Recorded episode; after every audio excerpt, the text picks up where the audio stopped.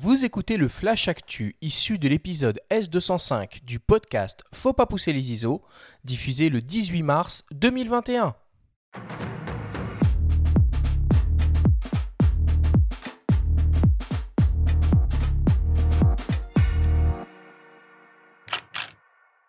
Cette semaine, dans le Flash Actu, Sony lance un 50 mm ultra lumineux. Nikon annonce le développement d'un hybride professionnel et le festival photo de la Gacilly nous fait saliver pour son édition 2021. Le Flash Actu vous est présenté par Fox.fr, le nouveau site des spécialistes de l'image. Sony vient juste d'annoncer une nouvelle optique d'exception pour son système hybride 24-36 mm. Il s'agit d'une focale fixe 50 mm en gamme G Master. Particularité de l'objectif, il est extrêmement lumineux avec une ouverture maximale de f1.2, une première chez Sony. L'objectif exploite une formule optique complexe de 14 éléments répartis en 10 groupes avec 3 verres XA pour extrême asphéricole. Il offre une distance minimale de mise au point de 40 cm et utilise un diaphragme circulaire à 11 lamelles. Ce 50 mm est relativement compact et léger, avec un poids de 778 grammes et une longueur d'environ 11 cm. Il est pourvu d'une bague de réglage manuel de l'ouverture, décliquable pour la vidéo. Le Sony FE 50 mm f1 de G Master sera disponible en avril et proposé au prix de 2300 euros. Nikon a annoncé le développement et l'arrivée prochaine de son hybride 24-36 mm professionnel, le Nikon Z9.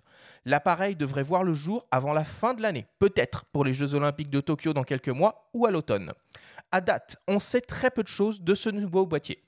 Il sera équipé d'un capteur au format FX CMOS empilé, une première pour Nikon, associé à un nouveau processeur d'image.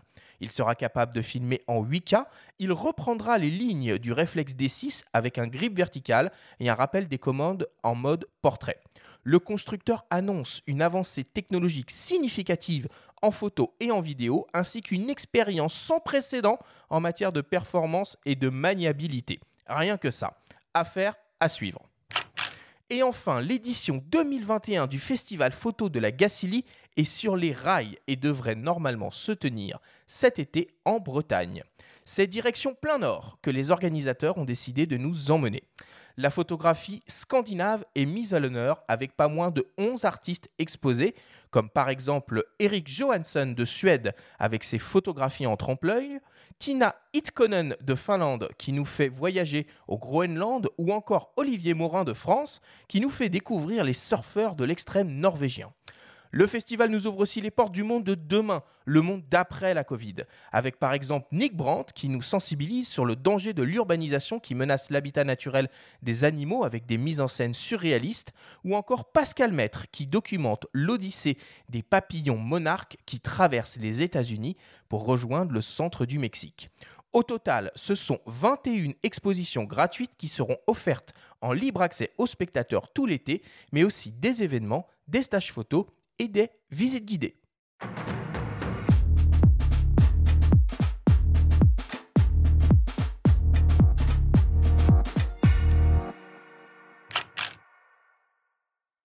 Bon, bah, une belle actualité euh, cette semaine, euh, une super optique bien excitante qui arrive, euh, chez Sony et l'annonce, l'annonce d'un boîtier hybride professionnel chez Nikon.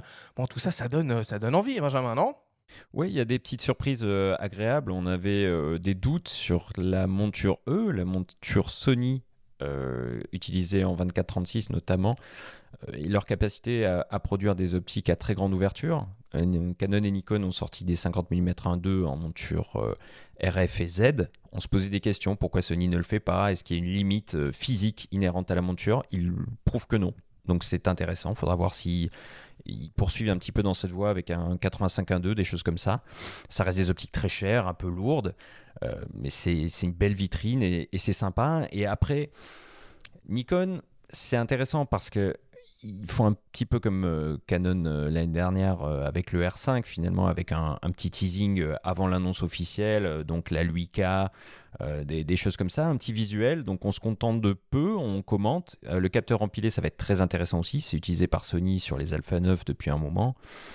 Ça permet d'allier très haute vitesse avec, avec une haute définition aussi sur leur 1 professionnel Ça va être, euh, euh, passionnant de voir un petit peu comment, euh, comment Nikon s'accapare ses technologies, mais il va falloir aussi, pour parler aux pros qui développent leurs gammes optiques avec des téléobjectifs aussi, parce que pour l'instant, dans la monture Z, ça manque cruellement ce que je trouve intéressant avec, avec l'annonce Nikon et notamment le visuel qu'ils nous ont fourni, comme tu le, comme tu le précises, c'est qu'on voit que c'est le premier constructeur à décider d'intégrer un grip dans un hybride 24-36 mm et de finalement euh, délaisser un peu l'argument de base des hybrides qui était euh, compacité et légèreté.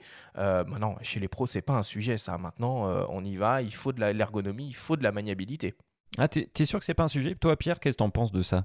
Si la légèreté c'est un sujet, plus c'est léger, mieux c'est. Mais il faut aussi, ce qui est très important, c'est la façon dont on tient son appareil. Donc il faut trouver les astuces et qui font que tu as un appareil de plus en plus léger et en même temps qu'on puisse manier avec sécurité le grip est très important. Moi, j'ai vraiment besoin de. Mais en même temps, étant un grand utilisateur de Leica, je suis arrivé aussi à faire sans. Oui, jusque-là, il n'y avait que Olympus sur les hybrides qui n'est pas un hybride de 2436 hein, qu'il avait fait sur le M1X. Et on avait reproché à Nikon sur leur premier Z6, Z7 de pas proposer de grip en option.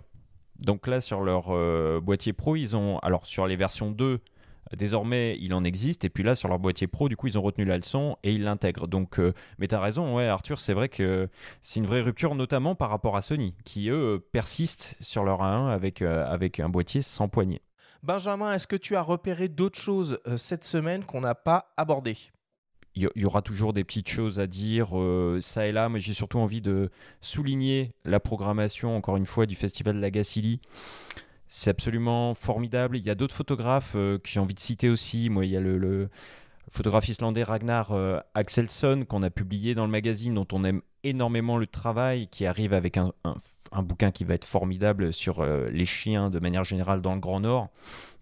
C'est un photographe extraordinaire. Donc rien que pour ça, moi, dès que j'en aurai l'occasion, je vais foncer à la Gacilly. J'irai aussi voir euh, le travail de Penty euh, Samalati que, j'aime beaucoup, ou de Jonas Bendixen, photographe de Magnum, euh, qui fait lui aussi des choses très originales la plupart du temps. Là, je crois qu'il est, il est resté avec un quotidien, il s'est mis dans la peau d'un photographe local dans un quotidien norvégien, pour un quotidien norvégien, et il s'est mis dans la peau comme ça d'un localier. Il a fonctionné comme un localier, donc euh, avoir son regard euh, sur euh, un job comme ça, ça m'intéresse. L'édition a l'air passionnante. Bah, comme d'habitude, la Gacilly, c'est un festival incontournable avec beaucoup d'expositions extraordinaires. Enfin, moi, c'est un festival que j'aime énormément et qui est en plus très cohérent parce qu'il nous parle du monde, de la nature, de l'environnement et des hommes. Et on, et on chemine en extérieur, dans de temps en temps, il y a du soleil, de la pluie. Mais voilà, on vit aussi au, au gré des, aléas de la météo. Donc euh, moi aussi, dès que c'est dès que c'est possible, euh, dès qu'il est ouvert, euh, je fonce le voir. J'adore Pentis Amalati, c'est un de mes photographes préférés. C'est très intéressant ce que tu viens de dire à partir de, Ben Nixon qui fait qui fait un travail de localier. C'est une idée que j'avais eue il y a un an et demi quand j'étais en Oregon et euh, j'avais envisagé. Je me suis dit tiens, je, lisais des articles sur les petits les petits journaux qui disparaissent justement dans des petites villes et aux États-Unis il y en a beaucoup qui sont des, journaux qui sont d'une ville ou d'une région. Et il y en a beaucoup qui ferment. Et, j'avais envie de, me dire, tiens, l'Alaska, j'ai envie d'aller passer un an en Alaska. Et trouver un petit, un petit journal et leur dire, écoutez, moi je viens, je bosse. Je vous fournis des photos euh, gratuites. Vous me trouvez un logement et je m'installe chez vous pendant un an et faire ce travail-là de justement de local. C'était très intéressant. Je suis hyper curieux de voir ce que Dixon, qui fait très bon boulot en plus, très bon photographe passionnant.